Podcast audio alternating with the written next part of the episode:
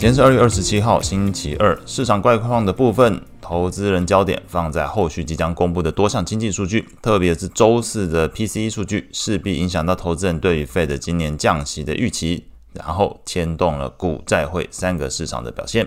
美股的部分，即便昨天公布的美国一月份新屋销售月增率下降到一点五 percent，低于市场预期，但投资人更关注后续 PCE 数据的表现。股市在题材面主导之下，走势分化，AI 还有小型股表现出色。标普、道琼和纳指小幅收黑。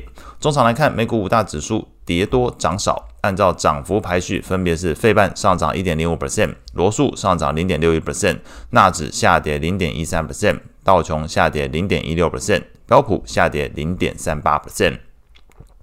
情绪面的部分，恐慌指数 VIX 下降了零点一五 percent，收在十三点七三。CN 的恐贪指标状态维持在极度贪婪的阶段，指标读数为七十七。美股七雄跌多涨少，唯二上涨的是特斯拉，上涨三点八七 percent，NVIDIA 上涨零点三五 percent。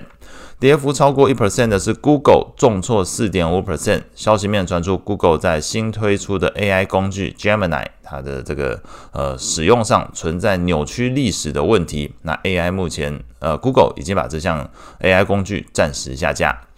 标普十大类股里面，涨幅前三名分别是能源类股上涨零点三二 percent，非必需消费类股上涨零点二三 percent，科技类股上涨零点零三 percent。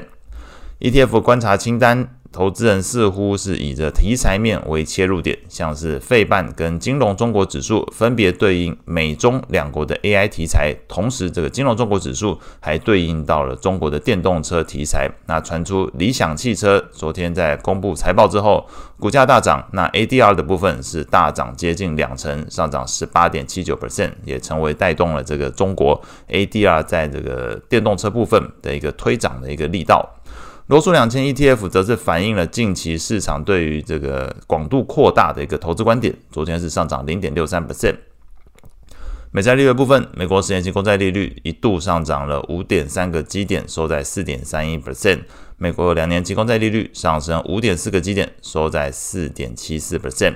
ETF 部分，美国长天期公债 ETF TLT 下跌零点三 percent，投资等级债券 ETF LQD 下跌零点三一 percent，高收益债 ETF HYG 下跌零点三二 percent。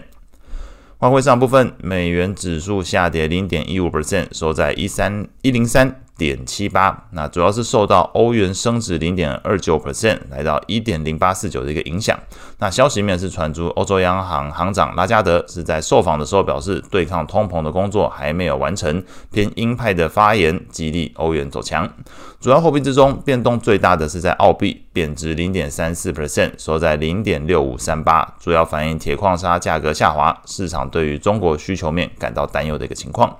那当然，市场关注的是更后续的一些经济数据，像美国的部分耐久财订单、消费者信心 PCE，特别是这个 PCE，还有这个芝加哥 PMI、ISM 制造业 PMI 都会公布。欧元区的话会公布景气指数，中国会公布官方的制造业 PMI 以及财新制造业 PMI。